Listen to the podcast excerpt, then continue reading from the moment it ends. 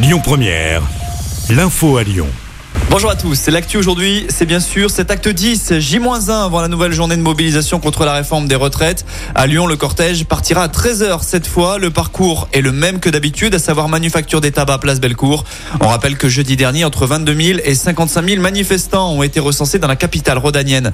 Cette nouvelle journée de mobilisation intervient alors que la première ministre prône l'apaisement. Elisabeth Borne a été reçue par Emmanuel Macron à la mi-journée avec les chefs de la majorité. Elle va désormais présenter sa feuille de route des consultations qu'elle compte mener et va recevoir les groupes d'opposition la semaine prochaine.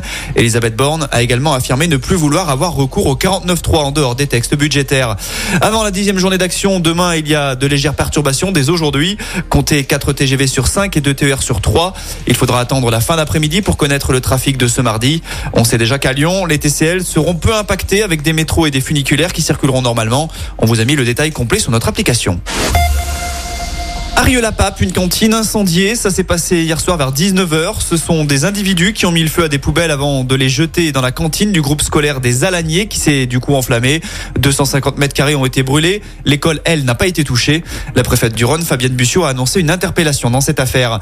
À Lyon, une info pour vous qui nous écoutez en voiture. Début des travaux du tunnel sous le boulevard des Tchécoslovaques ce lundi. Ils vont durer 5 mois avec évidemment des perturbations.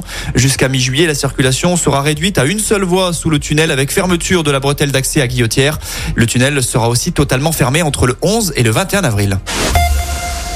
Presque 4 millions d'euros de promesses de dons, c'est le bilan du site d'action 2023. C'est légèrement moins que le record de l'année 2019. À noter que la collecte reste ouverte jusqu'au 6 avril par téléphone en appelant gratuitement le 110. Et puis un mot de foot, l'équipe de France rejoue ce soir dans le cadre des éliminatoires à l'Euro 2024. Après le gros succès face aux Pays-Bas 4-0 vendredi, les hommes de Didier Deschamps sont en Irlande. Début de la partie à 20h45 et ce sera à suivre sur TF.